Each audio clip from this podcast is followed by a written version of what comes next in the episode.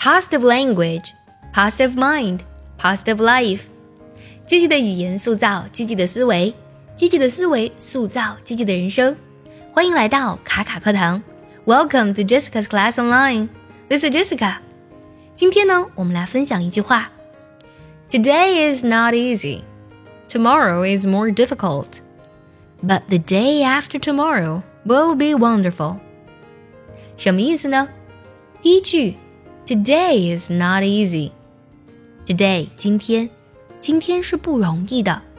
这里用到了一个否定句，Tomorrow is more difficult。Difficult 指的是艰难的、困难的。这里用到的是它的比较级，给前面直接加 more。Tomorrow is more difficult。多音节的形容词。在将原级变成比较级的时候，通常呢会给前面加上 more，more difficult，更难的，更艰难的。But the day after tomorrow will be wonderful. The day after tomorrow，在明天的后一天，那就是后天啦。但是呢，后天会怎样呢？Will be wonderful，用到的是一个一般将来时。Wonderful，美好的，但是后天一定会很美好。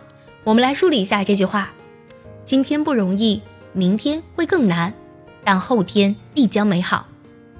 Today is not easy, tomorrow is more difficult, but the day after tomorrow will be wonderful。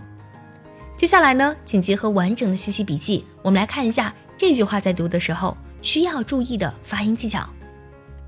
首先，Today is。连读，中间加半元音耶。Today is not easy。连读，not 特的音做美式浊化。Tomorrow is 做连读，中间加半元音窝。More difficult，这里的 difficult 的尾音 t 一定要读得很轻。But the day after，but 特的音省掉。Day after 连读，中间呢这两个单词加一个半元音耶。